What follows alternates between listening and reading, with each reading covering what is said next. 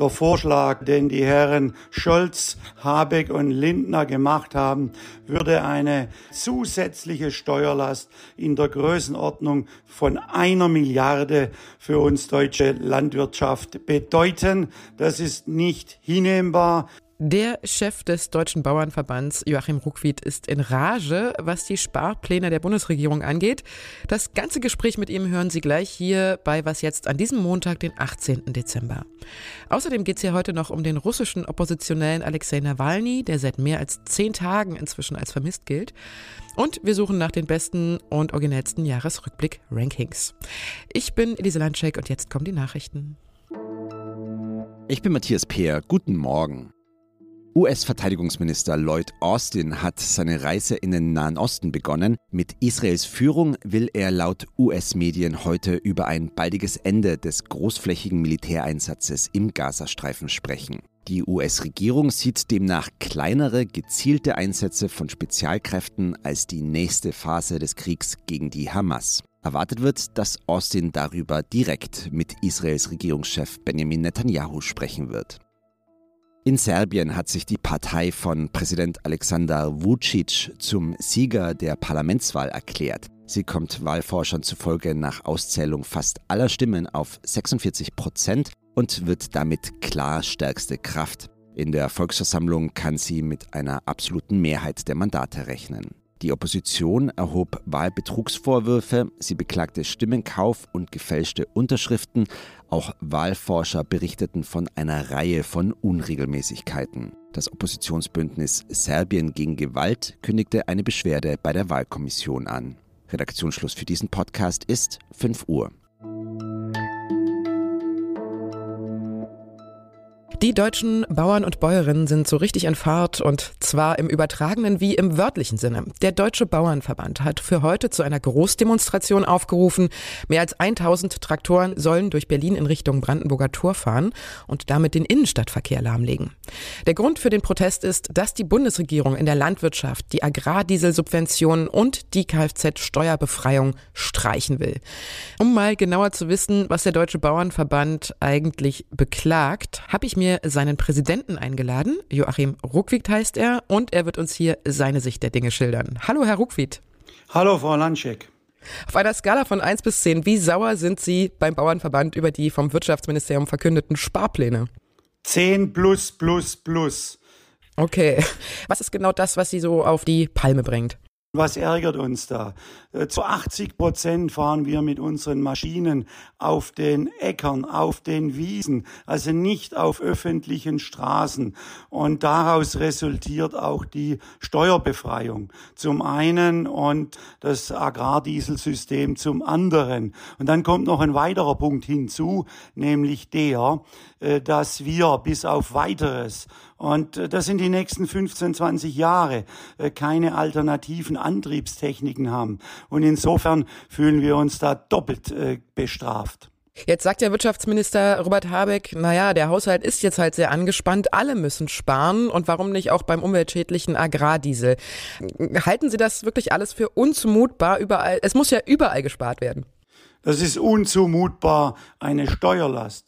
Und da möchte ich dann auch den Hinweis geben, gerade wir hier in Deutschland ähm, haben in den äh, neueren äh, Traktoren, in den Mähdreschern, in den Häckslern AdBlue-Technik drin. Wir fahren somit die saubersten Landmaschinen überhaupt. Was wären denn Folgen von diesen Einsparungen? Wir würden die Zukunft vieler landwirtschaftlicher Betriebe gefährden.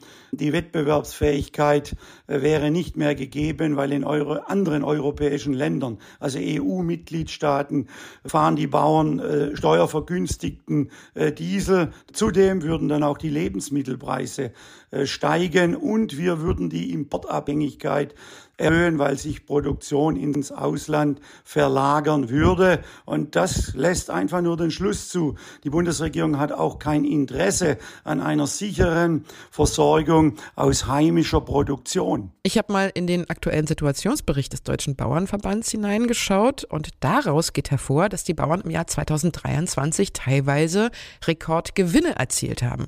Also nahezu alle Betriebsformen haben positive Entwicklung verzeichnet, die Hauptbetriebe sogar im Schnitt ein Plus von 45 Prozent.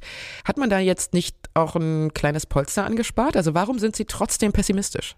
Also wir hatten längere Durststrecke über Jahre hinweg und ich habe mich richtig gefreut, äh, dass wir jetzt im letzten Wirtschaftsjahr endlich äh, höhere Gewinne, die absolut notwendig sind, einfahren konnten, um die Betriebe in die Zukunft zu bringen. Leider ist es nur temporär. Wir haben mittlerweile einen starken Rückgang bei vielen äh, Produktpreisen, bei Getreide, bei Raps, bei Milch ist der Preis von 60 auf 40 Cent gesunken. Obst, Wein, Gemüsesektor hat Zukunftsängste wegen dem stark gestiegenen Mindestlohn, der doppelt so hoch ist wie in EU-Mitgliedstaaten. Im jetzigen Wirtschaftsjahr erwarten wir deutliche Rückgänge und deshalb können wir es doppelt nicht hinnehmen, dass man uns zusätzlich mit einer Milliarde an höheren Steuern einseitig belasten will. Ein hochemotionales Thema auch für Sie. Man merkt es, Herr Ruckwied. Vielen Dank für das Gespräch. Ich bedanke mich. Und sonst so? Hoch die Hände, Jahresende. Mich hören Sie heute zum fast letzten Mal in diesem Jahr, weil ich jetzt in den Urlaub gehe. Fast sage ich deshalb, weil Sie an diesem Freitag noch unseren großen Jahresrückblick hören werden. Und da bin ich dann auch nochmal dabei. Ich kann mir vorstellen, dass das nicht der einzige Jahresrückblick ist, den Sie gerade mitbekommen. Eigentlich macht ja wirklich jeder gerade einen oder bringt so eine Top 10 der schönsten Momente oder der emotionalsten Bilder und so. Und diese Rankings sind manchmal schon ein bisschen öde. Mein Kollege David Hugendick von der Kultur hat sich deshalb mal überlegt, welche Jahresend-Rankings ihn interessieren würden. Hier kommt mal sein Best-of der Rankings, die ich auch sofort gerne lesen oder sehen würde. Nämlich die 40 sehenswertesten Betriebshaltestellen der Straßenbahn, die 25 engsten Parkplätze, die 12 unangenehmsten Männergeräusche und die besten 80 Menschen über 80. Finde ich alles super. Haben Sie vielleicht auch so ein Jahresendranking, das Sie gerne mal lesen würden, so rein theoretisch jedenfalls? Dann schreiben Sie uns gerne unter wasjetzt.zeit.de. Wo ist Alexei Nawalny? Seine Angehörigen und Anwälte wissen es nicht und die, die es wissen müssten, nämlich die russische Regierung zum Beispiel, die sagen es nicht. Seit Tagen wird der inhaftierte Kreml-Kritiker vermisst. Zuletzt wurde bekannt, dass er aus einem Straflager in der Nähe der Stadt Wladimir verlegt wurde. Doch wohin er gekommen ist, das ist unklar. Über Nawalnys Schicksal und den Zustand der russischen Opposition spreche ich jetzt mit unserem Russland-Experten Michael Thumann. Hallo Michael. Hallo Elise.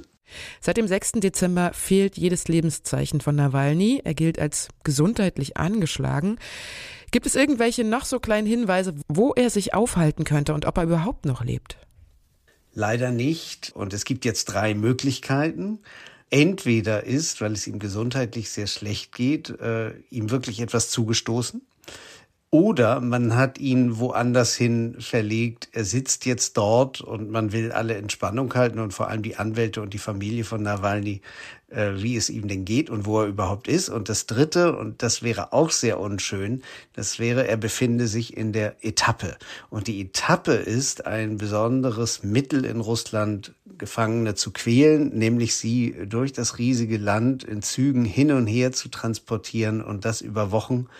Und das kann die Menschen richtig fertig machen. Die russische Regierung sagt auf Anfragen hin nichts zu seinem Verbleib.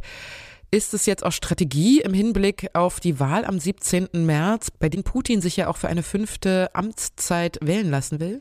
Ganz bestimmt. Ich würde es aber auch im Zusammenhang des Krieges gegen die Ukraine sehen, dass man eben tatsächlich einfach seit über einem Jahr dabei ist, die Menschen systematisch einzuschüchtern und halt vor allem im Hinsicht auf jede kleinsten Protest gegen den Krieg und gegen den Überfall auf die Ukraine. Das ist eine Kampagne, die läuft schon lange und die wird auch noch länger laufen.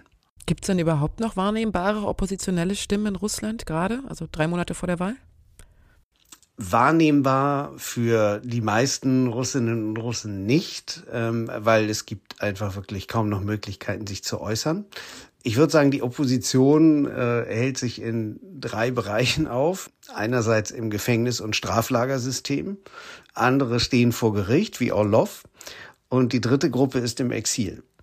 Und äh, aus dem Exil natürlich hat man die Möglichkeit, über Telegram und in anderen Formen einfach nach Russland reinzuwirken, wenn die Menschen das denn wahrnehmen wollen. Aber man muss leider sagen, eine Zivilgesellschaft, äh, wo man sich in irgendeiner Form frei ausdrücken und frei diskutieren würde, gibt es in Russland nicht mehr. Hm. Ich danke dir, Michael, für deine Einschätzung. Sehr gerne, Elise. Vielen Dank dir. Das war meine letzte Was jetzt Morgen-Sendung in diesem Jahr. Für Glückwünsche oder harte Jahresendkritik steht Ihnen die Mailadresse wasjetzt.zeit.de zur Verfügung. Schließen Sie zur Feier des Jahres doch gerne noch auf abo.zeit.de-was jetzt ein Abo ab, wenn Sie uns unterstützen wollen. Ich bin Elise Landscheck und ich wünsche Ihnen möglichst stressfreie Feiertage. Rutschen Sie gut rein in dieses hoffentlich gute neue nächste Jahr.